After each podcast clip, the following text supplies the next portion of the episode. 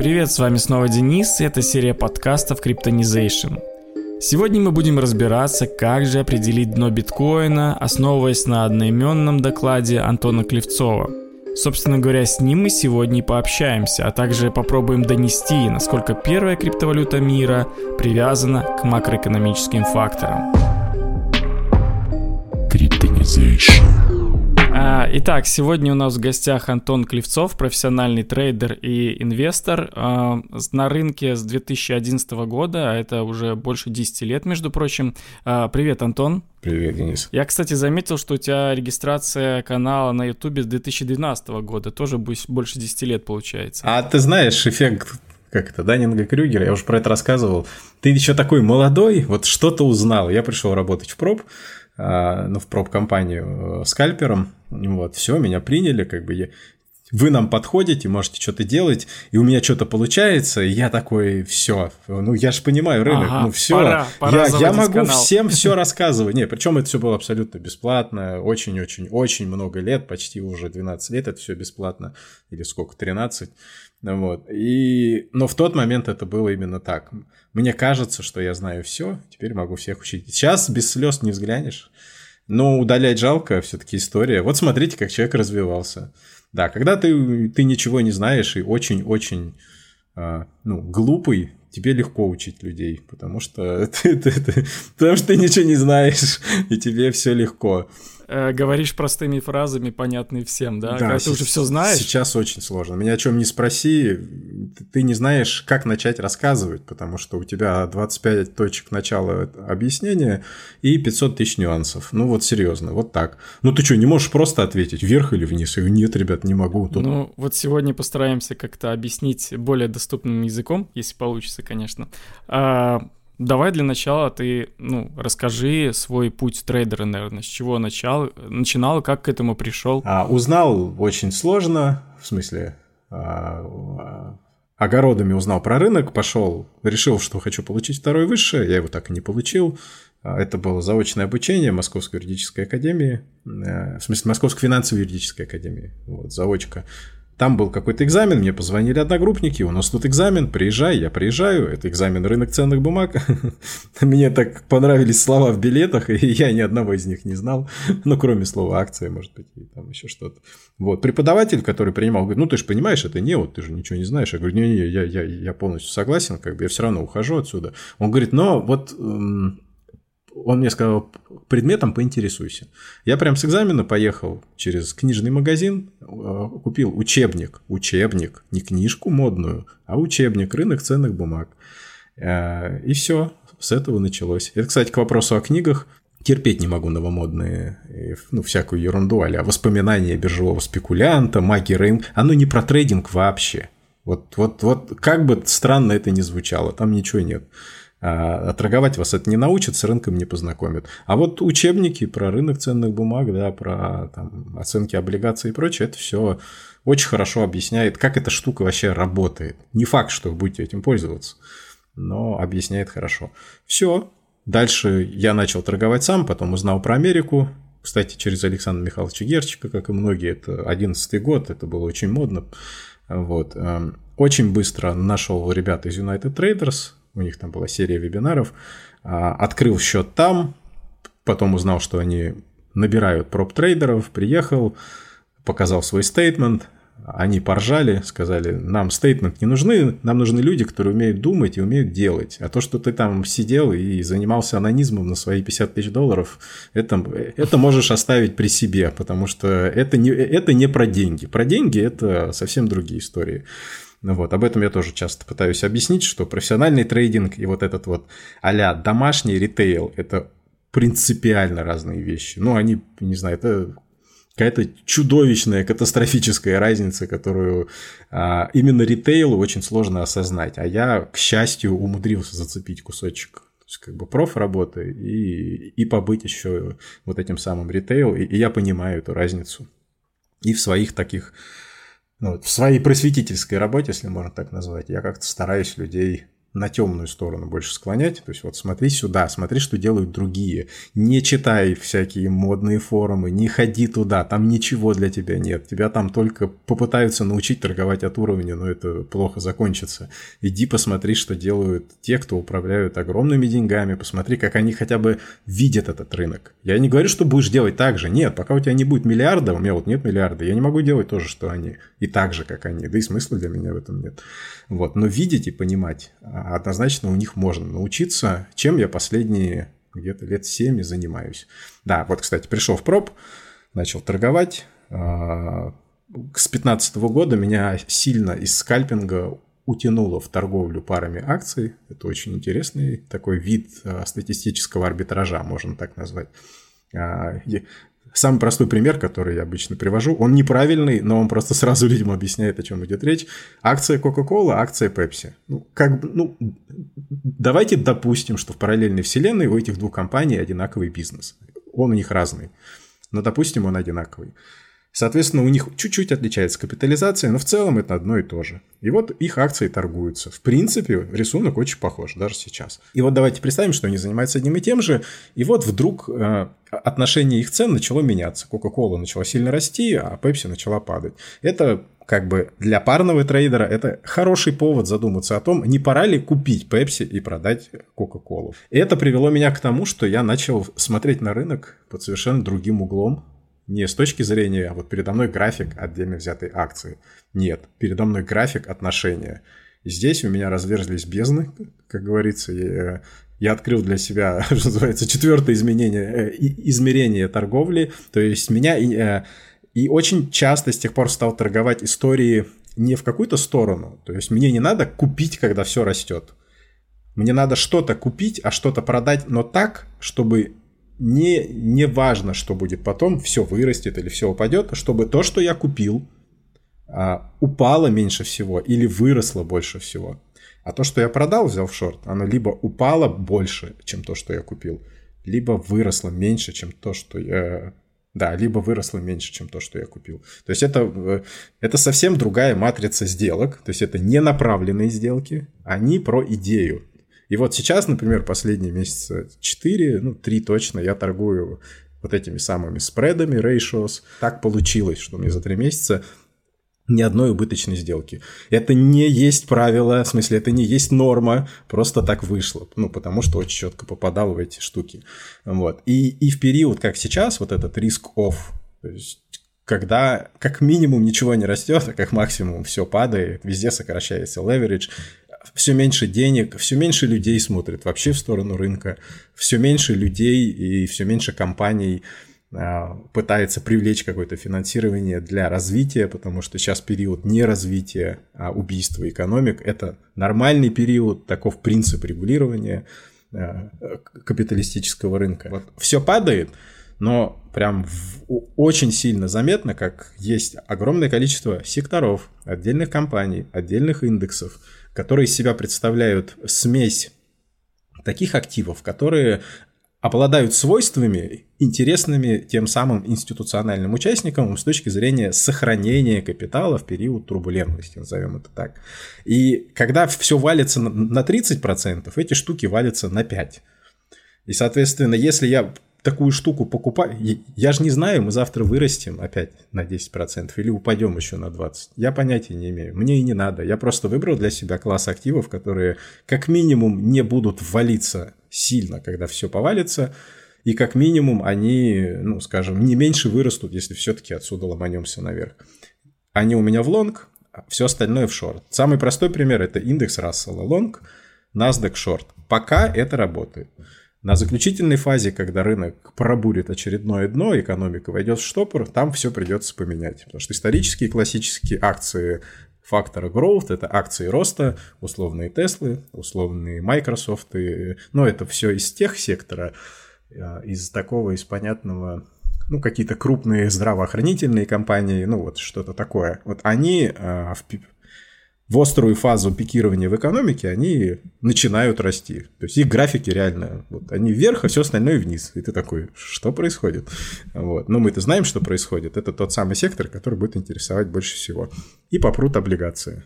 Вот, собственно, все. И сейчас Я хожу, всем рассказываю, что, ребят, сейчас период вот такой, э, значит, все плохо, э, и любители крипты, вы давайте подтягивайтесь, говорю, к нам сюда на фондовый рынок, потому что все остальные уже здесь давным-давно, ну, криптоны, я имею в виду, которые крупные, крепкие, у которых много денег, они, собственно, отсюда и пришли к вам в крипту и перетащили ее вот сюда.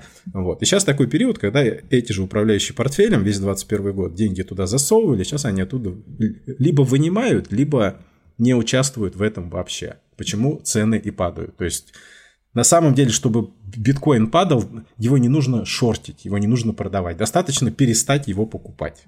И он прекрасно начнет падать. И это ровно а, то, что Да, происходит. отлично, что подошли к биткоину. И, честно сказать, твой доклад про дно биткоина я посмотрел два раза, потому что, ну, с первого раза, очевидно, человеку, который не так глубоко в рынке, сложно будет разобраться. А, поэтому давай немного обсудим эту тему. И Первое, что я бы хотел тебя спросить, а кто такие институционалы и как они входят, либо уже вошли в рынок э, криптовалют? Фух, они вошли в 2014 году, они сейчас, вот, они вошли туда давно. А, история появилась давно. Везде, где есть деньги, какие-то финансовые продукты производные, везде есть ребята из банков, потому что, блин, у них такая особенность, особенно, вот знаешь, у банков, а, они тебе придумают любую экзотику, какую ты хочешь. Ну, там, от, от собственного твоего имени фьюча на погоду до, вот, например, а, какого-нибудь опциона на биток в условном 15 году, когда про деребит еще никто не слышал, а делать уже что-то хочется. Институционалы – это все, что не ритейл. Вот если ты отнес свои деньги в пенсионный фонд, если ты их отнес в страховой фонд, если ты их отнес в хедж-фонд или в какой-то взаимный фонд, Считай, ты отдал свои деньги институционалам. Дальше они ими распоряжаются. Институционал – это ну, юрлицо фактически. То есть, это не физик на рынке. И, а, ну, какая у них задача? Вот многие думают, вот эти институционалы, они такие, знаешь, это манипуляторы. Да нет, ребят, у них, им приносят в одну кассу огромное количество бабла, э, ну вот молодые, назовем это люди, если мы про пенсионный фонд. А из другой кассы старенькие люди уже, которые вышли на пенсию, их забирают. И задача фонда фактически просто вот дотащить из сегодняшнего дня в 2040 год вот для этого 30-летнего мужчины, который вот ему в 30-м уже полтос будет, нужно вот это бабло, которое он сюда сгружает, ему туда дотащить, желательно без потери. Никто на самом деле не строит больших иллюзий относительно того, что он там что-то заработает. Главное, хотя бы от рынка не отстать. Уже хорошо, это тоже надо делать, это надо уметь ротировать, из одного в другое кидаться. Вот. Но самое главное хотя бы пережить вот эти все периоды, а за 20 лет много чего будет, поверьте. Там опять новые периоды и высокой, и низкой инфляции, и рынок еще на 30, э, в смысле 30 раз пополам сложится и вырастет. Отсюда всякие облигации, отсюда акции, различные миксы, куча классных активов, постоянная ротация портфелей. Чуть иначе обстоят дела у таких ребят, как хедж-фонды. Вот эти же самые, например, пенсионные фонды или даже страховые, или просто инвест-фонды крупные, которые продают своим клиентам просто инвестиционные продукты. Типа вы вы можете через нас купить S&P 500. Блядь, спасибо, я что, не могу это с брокерского счета сделать? Ну, ты, да, а вот этот чувак нет. Поэтому клиентов у них много. Вот типа BlackRock всякие, у них все нормально с этим. То есть им деньги заносят, они просто покупают индекс, стригут комис, и, собственно, им вообще им плевать. То есть вот про них недавно писали, они потеряли 5, милли... там, 5 триллионов. Я говорю, ребят, они ничего не теряли. Потеряли их, их, их ну, вкладчики, назовем это так. И то они потеряли, они же не зафиксили убыток. Пока не вышел, не потерял. Хедж-фонды – это те, кому даже такие фонды и другие люди могут могут занести денег. И, и вот, вот эти ребята уже занимаются активной торговлей. Несмотря на то, что у них там 3% денег, они делают 30% объема всего рынка. Причем это, в принципе, не сильно важно, какого рынка мы касаемся, крипты или акций. У них очень специфический взгляд на этот рынок. То есть им плевать на чаяние ритейла, им не интересно. Они тоже не читают твиты про Илона Маска. Там люди работают целыми днями в поте лица перекладывают бумажки из одной стопки в другую, оформляют кучу переводов денег. Прям вот жизнь такая скучная, ничего не вообще не про трейдинг, вот ни разу. Ну окей, а кто такие ритейл-трейдеры? А, а ритейл это вот, ну даже я, это тоже ритейл. То есть у тебя просто есть счет. Ну, по сути, да. И ты просто можешь иметь какой-то доступ напрямую. Ну, а все-таки это официальное название. То есть, как бы ритейл для фондового рынка это четкое разделение. Институционал это юрлицо, обязан отчитываться, у него свой набор регуляторов, свой набор справок, который он сдает в конце года. Ритейл, то есть частный клиент какого-нибудь брокера, это просто физлицо, которое может А, Б, С, Д и должно, и другой список, что оно должно. Вот, собственно, и все. В крипте вообще нет правил. Там как бы ты можешь... Там институционалов-то по большому счету нет, так же, как и ритейла. Это просто некий счет. То есть, если у тебя адрес в сети, то это просто чей-то адрес, и мы не можем знать, чей он. Если у тебя аккаунт на банане или на всех биржах сразу, и агрегированный стакан, как у многих OTC-десков там, или у, у тех же самых банков, мы не можем четко отделить а, в стакане на Binance, где у нас ритейл, где не ритейл, ну, так же, как и на фондовом рынке. Но, как говорится, поверьте, они тут где-то рядом. Ну, можем отделить по интересам, то есть даже у тебя в докладе было, что ритейл-трейдеры в основном по фану там. Ну, это, кстати, очень интересный был обзор. Я сам не ожидал, то есть для меня это было откровение. Во-первых, эти цифры, количество денег, я этого не знал. Я, ну, я догадывался, какие-то представления были, а вот меня позвали на эту конференцию, мне пришлось прям сесть и изучить, как говорится, ответить а, ответить за базар, посмотреть, как оно на, на самом деле там устроено. А то одно дело рассуждать в теории, другое дело пойти покопаться в цифрах. И им спросили, типа, что для вас биток? Ну так, for fun. А основные цели, ну вот краткосрочно денег срубить. Вот все. А когда вопрос касается тех же самых институционалов, то есть управляющих портфелей, в 2021 году там половина оферов в целом сносилась не ритейлом и не нами с тобой в стаканах Binance. То есть туда залетали люди просто в OTC дески и кричали, мне сейчас, пожалуйста, тысячу битков вот прям купите. Я хрен знает, что это такое, где вы их там будете хранить, деньги, вот у нас с вами кредитная линия, мне прям сейчас взять. И вот такой вот исполнитель с такого деска должен это взять, куда-то кастодиально пристроить, чтобы ну, охранять. Ну, а дальше просто спросить, типа, что там с моей позой через какое-то время. Вот, поэтому институционалы покупали. Сейчас нет. Хорошо, давай немного поговорим про то, как правильно анализировать рынок. То есть э, был хороший пример э, с компанией Caterpillar, что если вы э, торгуете акциями данной компании, то 80% времени вы торгуете медью. Это к тому, что если наложить эти два графика друг на друга, то они совпадают, ну, коррелируются на 82%. И трейдеры, конечно, они смотрят там отчетности компании и все такое, но в первую очередь надо смотреть э, ценность ресурса, то есть цену на ту же медь как она изменяется, и э, заказы на горнодобывающее оборудование. Э, и уже из этого трейдеры делают прогноз цены на акции компании, например, Caterpillar той же, потому что ну, основная часть продукции, которую они делают, это и есть горнодобывающее оборудование.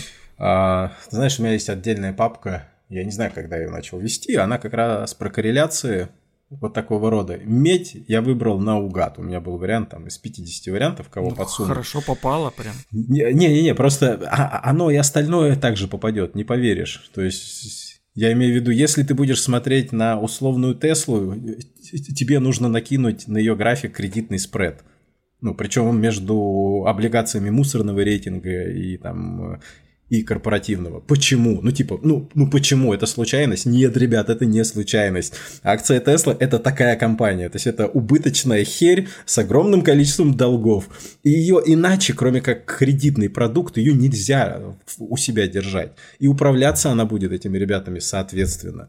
То же самое Caterpillar, и не только, на самом деле, кроме Caterpillar, есть и, и добытчики меди, и, в принципе, огромное количество компаний, которые даже не сильно связаны с этим. Просто сама медь, она, э, вот цена на медь, когда ты открываешь график меди, фьюча, она тоже, как сказать, да, ты видишь просто цену на медь, но постарайся увидеть за ним отношение участников торгов к тому, что происходит в производственном секторе, что происходит с, с мировой экономикой. Это оно. Когда есть огромный спрос на все, там, на телефоны, оно по цепочке тебя приводит к тому, что оказывается тебе вот именно в этот период, в эти 4 месяца нужно в 20 раз больше меди, чем нужно было год назад в это же время. И а что, она не должна измениться в цене? Но так же не бывает. У тебя в, любом случае добытчики будут добывать, а те, кто пытается купить, они будут так часто звонить тем, кто продает, что афера поднимутся, э, и все, и цена будет другой. То есть оно, как сказать, я просто э, это красиво подал, что вот э, это действительно так. Вы когда торгуйте Caterpillar, не надо, пожалуйста, иллюзий. Вот я сейчас там пойду, отчет почитаю. Мне так больно смотреть на этих людей, честное слово. Я вот уже много лет наблюдаю, как люди упарываются в этот фундаментальный анализ. Он полезный, то есть главное не понять меня неправильно.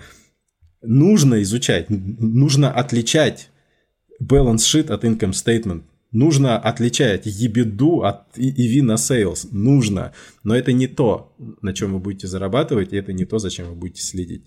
То есть, если у нас Китай запирается на локдаун, какой бы там предыдущий отчет у Caterpillar не был, и, и сколько бы прямо сейчас цена на медь не была, через два месяца это будет вниз. Ну, просто потому, что за 60 дней огромное количество меди не будет продано, огромное количество э, электромоторов и всяких хреновин для айфонов не будет произведено, просто меди будет потрачено мало, ее будет добыто мало, то не нужно ждать, что Caterpillar сможет продать в ближайшее время еще 6 своих экскаваторов. Это очень связанные вещи. Экономика, она вот так устроена. Хорошо, давай дальше поговорим про м, принципиальное отличие анализа крипторынка между фондами и э, домашними трейдерами. Они в разные стороны смотрят вообще. Фонды, я тебе сказал, я говорю, то есть если у, у тебя глобальная задача протащить твои деньги из сегодня в послезавтра, ты, ты не можешь заниматься лудилкой. Тебе нужно под это подстраиваться, тебе нужно за этим следить. Ты не будешь покупать а, на ближайшие два квартала акции компаний, которые входят в сектор или индустрию, которая первая охереет от того, что будет происходить после того, как Фед поднимет ставку. Если начинают продаваться э, ипотечные облигации, у тебя сильно растет ипотека. Скажи мне, ты будешь вкладывать свои деньги в компании, которые занимаются строительством домов? Нет, блин, их просто, во-первых, их станет меньше кто-то из них просто закончит свое существование, кто мелкий. Чуть позже, например, ты точно не захочешь покупать акции производителей автомобилей, потому что это вторая статья расходов у людей, которая режется наглухо. То есть, и вот так вот это, это постепенно происходит. Вплоть до того, что можно задушить экономику так сильно, что в конце ты скажешь, да, ну нахер, меня и жена неплохо пострижет, как бы я и к парикмахеру не пойду. А поесть, э, в смысле ресторан, ты что, готовить не умеешь? Вон у тебя рис, вон у тебя курица, как бы, ну, Бабушка прекрасные блюда из этого делала. И тебе, как инвестору, нужно как бы за этими настроениями следить. То есть, если э, большинство людей предпочитает уже есть дома, просто потому что, ну, довольно дорого, либо, э, ну, хорошо, может быть, недорого, может быть, просто период такой, у нас ковид, ну, в смысле держать акции ресторанов? Зачем? А теперь посмотрим на это еще чуть-чуть с другой стороны. Вот как на Caterpillar с медью. Да, то есть, грубо говоря, не нужно пытаться вникать, чем там занимается Caterpillar, искать ее сотрудников, допрашивать их паяльником, чтобы узнать, у вас сделали чилийцы новые заказы на ваши экскаваторы или нет. Ты просто сгоняй в Китай и посмотри, сколько провинций там закрыли. Вот как пример. Огромный штат аналитиков сидит и трудится для того, чтобы именно ответить на эти вопросы. Работа аналитика – это в первую очередь вытащить данные. Не мнение свое, охеренно важное нагенерить, оно никого не волнует, нет. У него задача пойти нарыть данные, с которыми уже можно работать. И построить из них другие данные, чтобы шеф быстро посмотрел, и ему не надо было наводящие вопросы задавать. А что у нас тут или как? И в этом большая разница. Вот у меня мозг полтора килограмма. Это чуть больше, чем у крупного шимпанзе. Ну, что я с этим мозгом один могу сделать? Я что, пойду сейчас очень быстро определю, что там с рынком меди? Да мне трех недель не хватит, даже если я буду максимально технически подготовлен. Меня просто не хватит. Поэтому а, ритейл естественным образом защищается от затрат энергии на такой глобальный, серьезный и тяжелый анализ. И ему привычнее все-таки остаться в рамках графика, найти какую-то классную линию, ценовой уровень, там вот сложился паттерн, вот свечки выстроились в ряд. Вот в чем проблема. То есть очень много нужно думать. Как эту задачу решить? Ну, типа, я же отчасти решил. Ну, я остался таким же приматом, э, с тем же мозгом, с теми же ограниченными способностями к анализу и вообще, ну, э, и даже к ограниченному доступу к данным. Ну, просто многих у меня нет, многие стоят денег переходим на самый верхний уровень. Вот чем выше, тем лучше. Что, я, что это такое? А, не анализируй акцию, уйди хотя бы в индустрию. Уйди от отдельной компании со своим набором проблем, со своим менеджментом и с, а, и с любовницей и менеджмента. Вот уйди отсюда, уйди в в сектор или в индустрию. Ну, в смысле, в индустрию, потом еще лучше в сектор, а лучше свали из сектора в самый верхний, просто в макроэкономический уровень. Ты потом сюда опустишься, когда тебе надо сделать э, шажок на, на увеличение количества данных. То есть давайте пока поговорим об S&P 500. И когда мы закончим с ним разговаривать, а там, там хватит данных на то, чтобы да, пару вечеров провести и обсудить. И вот когда здесь мы закончим, можем один шажочек сделать вниз. Давайте теперь там немножечко про его внутри, про сектора. И у нас еще на две недельки разговоров с вами есть, сразу, резко. Но по возможности уходим на самый верх. То есть это решение для того, чтобы ритейлу не сойти с ума. Вот я с ума не схожу на верхнем уровне. А если подытожить, то надо углубляться в макроэкономику. Ну, как бы, еще раз, и, вот, и да, и нет. То есть, грубо говоря, макроэкономикой можно всю жизнь прозаниматься и ни рубля не заработать. Я таких огромное количество людей знаю. А, я их очень уважаю, но это не про торговлю. Можно быть первоклассным спецом в, в макроэкономике и не смочь заработать ни одной копейки на этом рынке. Это нормально, и так чаще всего и бывает. Оно про разное. А у меня задача чуть другая. Я должен понимать, как оно там что-то работает. А еще, а, и самое главное, я должен понимать, как на это будут реагировать э, ну вот, институциональная общественность, ну то есть та, которая будет определять основные тренды в силу своей специфики. Не потому, что они такие большие, классные, но у них нет просто, у них нет другого мандата. Если впереди повышение ставок, значит, они будут сокращать количество позиций, будут, значит, пытаться лавировать. Их задача эти два года пережить. Да, про то, что должен быть в общем комплексный подход. Допустим, большинство, наверное, ритейл-трейдеров, которые сейчас приходят, они даже понятия не имеют, что такое макроэкономика. Я с болью в свой чат спускаюсь, хотя, казалось бы, я уже об этом очень давно и много пишу и снимаю, ну, постоянно, да, приходят начинающие, и я понимаю, насколько я безнадежно далек от точки, когда мы сможем на одном языке поговорить, чтобы продолжить общаться дальше, чтобы развиваться вот с этого места.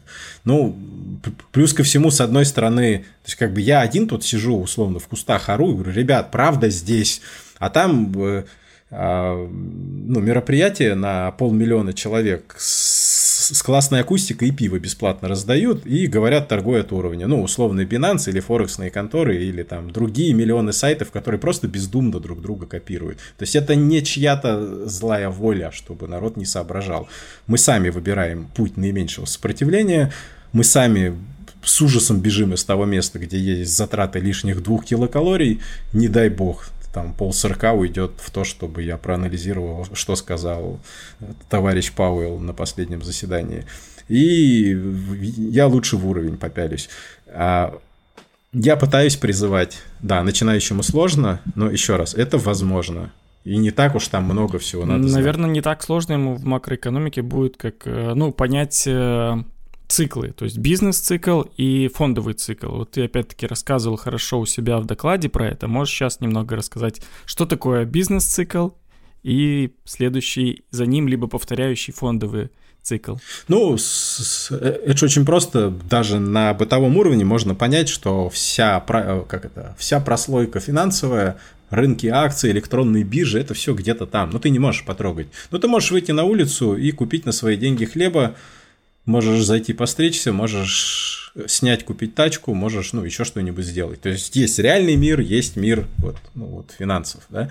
А в реальном мире все, все несколько сложнее. Построить завод, начать выпуск продукции, найти клиентов и наладить, ну, всю линейку производства, снабжения, производства, продажи это долго, а пойти купить какую-то акцию это вот несколько минут, да, да даже открыть счет уже несколько минут. Поэтому на, на финансовых рынках все происходит намного быстрее и с опережением. То есть только закралась мысль о том, что вот ковид приведет к тому, что на круизных лайнерах не будут ездить. И через э, три дня у тебя акции всех круизеров будут стоить на 85% дешевле.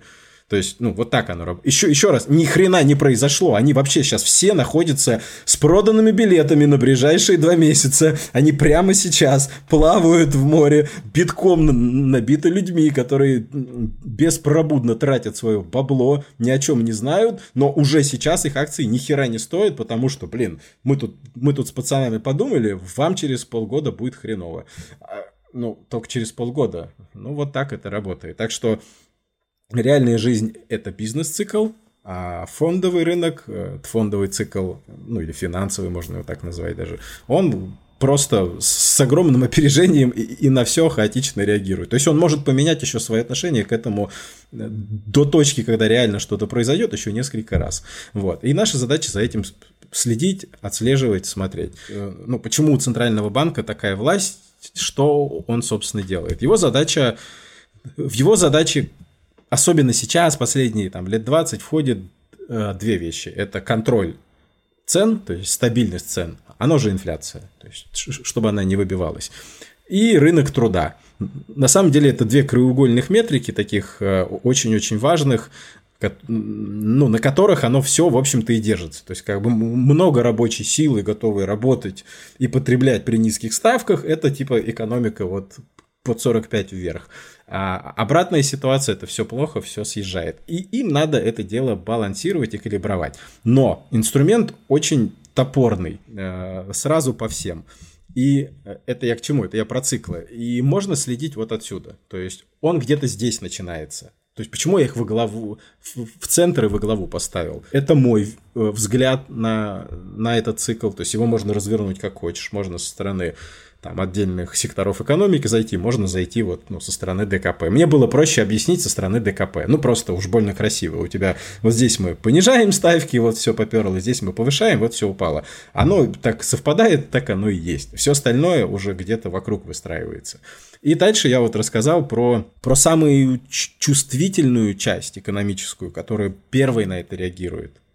Ну, то есть это сектор жилья, сектор, сектор потребления и производства товаров вторичной необходимости, тома, техника там, и так далее. Ну, как бы идея такая. Когда все очень легко, ты себя чувствуешь очень богатым, или ты уверен, что завтра все будет хорошо, ты начинаешь много потреблять. И, и количество трат растет, и качество этих трат меняется. То есть уже ты думаешь не о лишней пачке чипсов, а уже реально там мыслишь, ну, не поменять ли квартиру или машину. И это это режим, это целый период, понимаешь? А, а, а все для этого э, должно подходить. Сейчас, вот, например, ситуация строго обратная.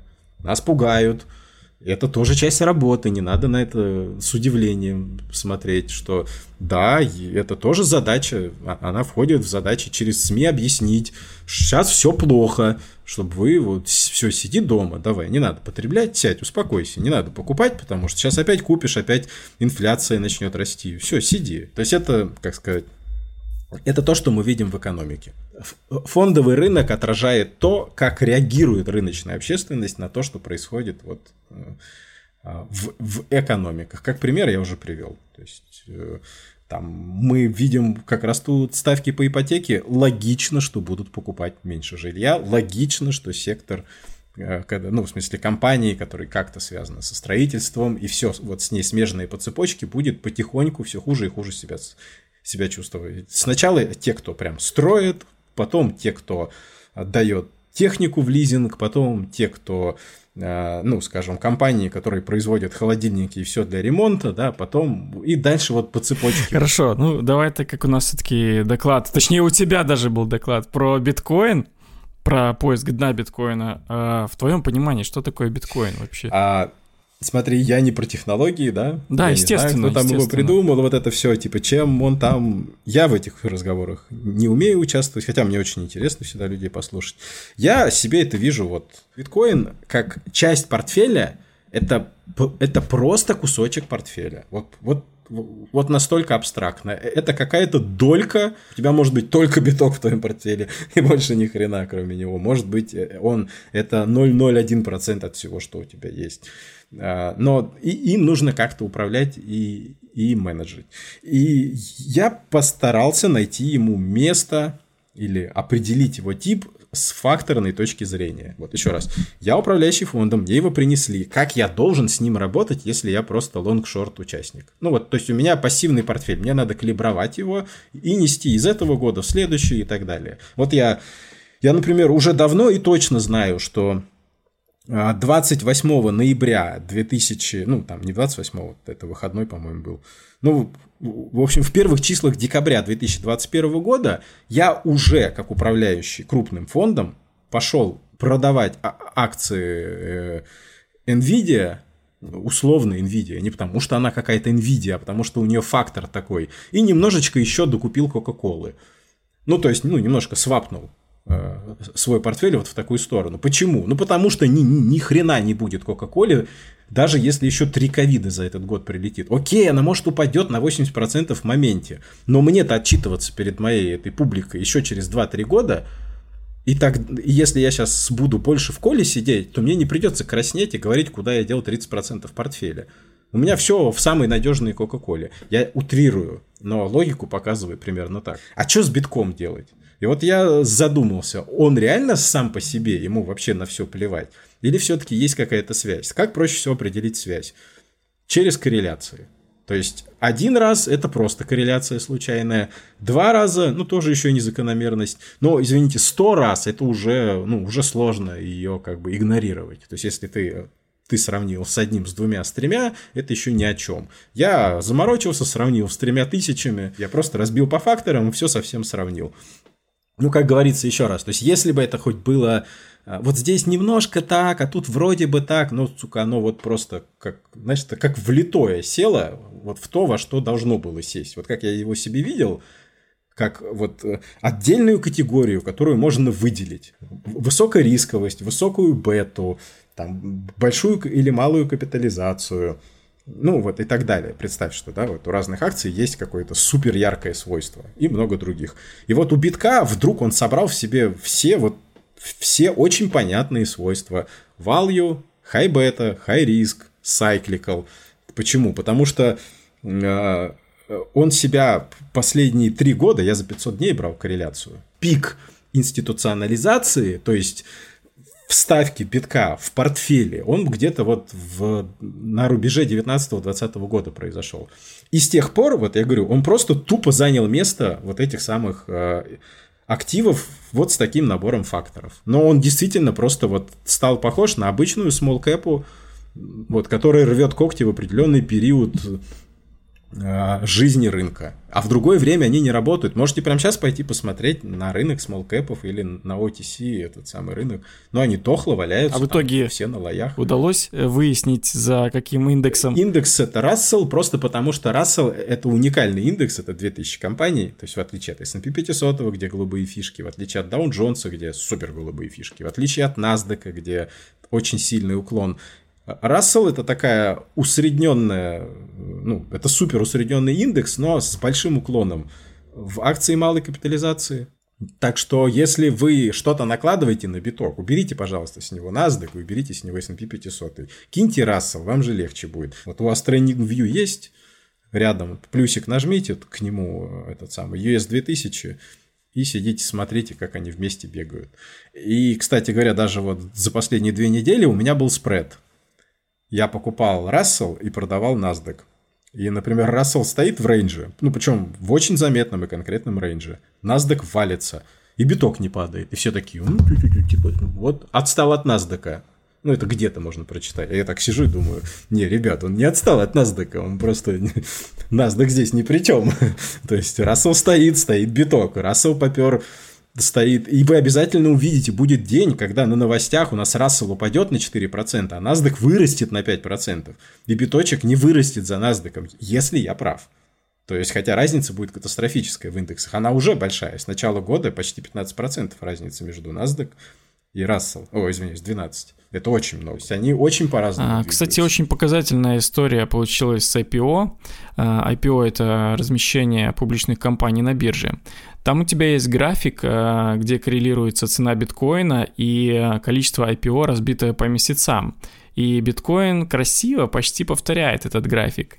А, показательно, что весной 2021 года было порядка 140 размещений IPO, а сентябре этого года всего лишь три. Я был уверен, что это будет клякса, которую надо будет объяснять. Ну, в смысле, я-то помню, то есть я вижу эти столбики, но я понимаю, что плюс-минус похоже. Но что оно настолько будет одинаковым, я, честно скажу, я не мог предположить. Хотя индекс венчура я могу открыть там, посмотреть. Но это даже не венчур. Я настолько оказался прав, что биток это даже не... Ну, то есть биток это даже не про Рассел, нет.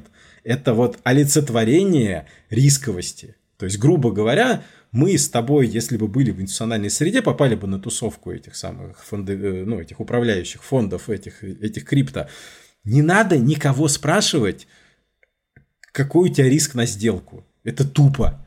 Намного правильнее спросить, сколько процентов битка у тебя в портфеле. Это автоматом ответит на все твои вопросы, какой у него коэффициент толерантности к риску. А как только аппетит к риску у тебя чуть поднимается, например, small cap чуть больше растут, чем лачкэпы. У тебя биток тут же в плюсе в этот день. Как только у тебя откатывает индекс бакса, у тебя биток тут же в плюсе в этот день. Как только а, вот акции, у которых высокая бета по отношению к рынку, а, чуть лучше перформят по отношению к тем, у которых низкая бета, ну, то есть выросли там, они на 2%, те, у которых низкая, соответственно, всего на 1. Как только все растет, у тебя биточек сильно в положительной зоне. То есть он даже не за кем-то ходит. Он просто как отражение вот, этого, вот этой вот рисковости. То есть если ты рисковый парень, ты сегодня лонгуешь биток. Если ты рисковый парень и сегодня режим рисков, ты его продаешь и сидишь э, тихо, мирно куришь бамбук. Дно биткоина это не цена и не дата, это период. Уж сколько он продлится и докуда дотолкают биток в этот период, никому не известно. Хоть куда. Может быть, его до тысячи свозят. Может быть, до 500 баксов, может быть, до 5000. Может, он отсюда уже ниже не пойдет. Если мы хотим э, с ним что-то сделать, профессиональное, хорошее, прокатиться, то нам надо в первую очередь поймать режим. Как только он изменится опять, ребят, рискуем, бухаем, что хотим, делаем, все, отсюда он полетит и будет лететь ровно до тех пор, пока режим снова не изменится. Уж куда еще раз дотолкают его вверх, тоже не надо загадывать. 250, 750, вот куда дотолкают, там он и будет. То есть могут за это время куда угодно дотолкать. Угу. Ну там даже есть у тебя чек-лист, как определить дно биткоина. Чек-лист, кстати, ну, не полный, я его чуть расширил. Ну, для а меня еще даже больше. Как бы, ну, э, он простой. То есть там, там на самом деле даны метрики, которые второго, так сказать, порядка. То есть э, а, а, как, он с ними условно одновременно двинется. То есть, грубо говоря, он тебе, ну, они тебе не позволят прям это ну, определить сильно раньше. Ну, в совокупности да, но а, все-таки смотреть надо еще с чуть большим опережением. Вот. Но для начинающего проще, конечно, воспользоваться тем листом, который дан в презентации. Да. Ну, потому что это очень легко нагуглить, и отсюда очень легко себе проложить такую схему, знаешь, карту для дальнейшего изучения рынка. То есть я ее даже специально дал. Вот тот, кто опытный, он сразу не смотрит и такой, блин, а что ты им все вот так подробно рассказываешь? Я вот 10 лет и ты учил, меня бесит, что ты так им вот все даешь. Ну, типа, ты даешь прям готовый структурный план. А, а я по нему шарахался, типа, 10 лет из одной страны в другую, пока вот его выстроил. И, ну, вот Типа, мне не жалко, пусть попробует. Все равно мало угу. кто пройдет, Ну а что по итогу? Мы можем определить вот это самое дно биткоина? Сейчас да, уже да, дно да. или еще не дно?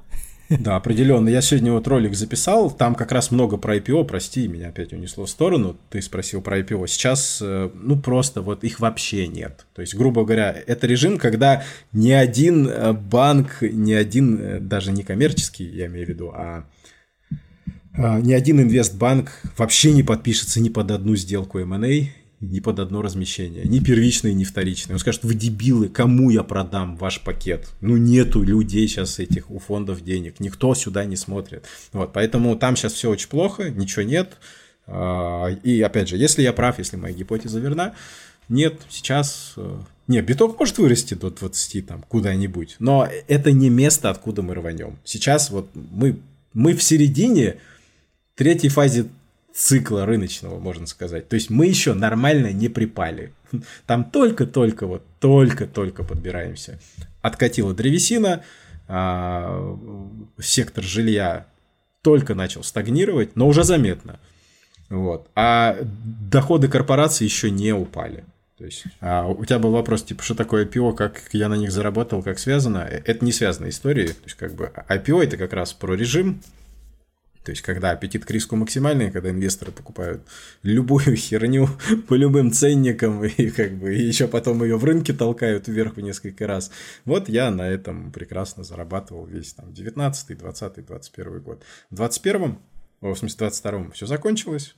Есть очень интересная динамика. Венчурный капитал, ну, в смысле рынок венчурного капитала, венчурных инвестиций, он сдох. Прям вот он прям умер капитально. Все, сердце не бьется, все встало. Но куда несут бабло, и очень много, в венчурные стартапы, связанные с крипто. Деньги дают компаниям, командам и так далее, которые на этой ниве трудятся. Это могут быть компании, которые пилят что-то для банка, а, для каких-то а, проектов, которые реально пытаются решить какую... Ну, то есть, это не очередная криптобиржа, и это не очередной DeFi, естественно, нет. Но это что-то где-то с играми связано, где-то с метаверсами, где... Ну, то есть, те, которые себя не просто заявляют в white paper, что мы тут сейчас сделаем. Нет, эти чуваки, которые деньги дают, они не из 17 года инвесторы, они там э, в задницу с фонариком заглянут, все проверят, все убедятся, чем вы занимаетесь, кто вы такие, на что вы способны и к чему мы можем прийти. И только тогда дают денег. Но дают настолько щедро, как не давали даже на, на инвестиции в биотехи в том же 2021 году. То есть на данный момент уже занесли 26 ярдов. О чем мне это говорит? Точнее, не так, как я это вижу. Первое. Это несут все-таки в компании.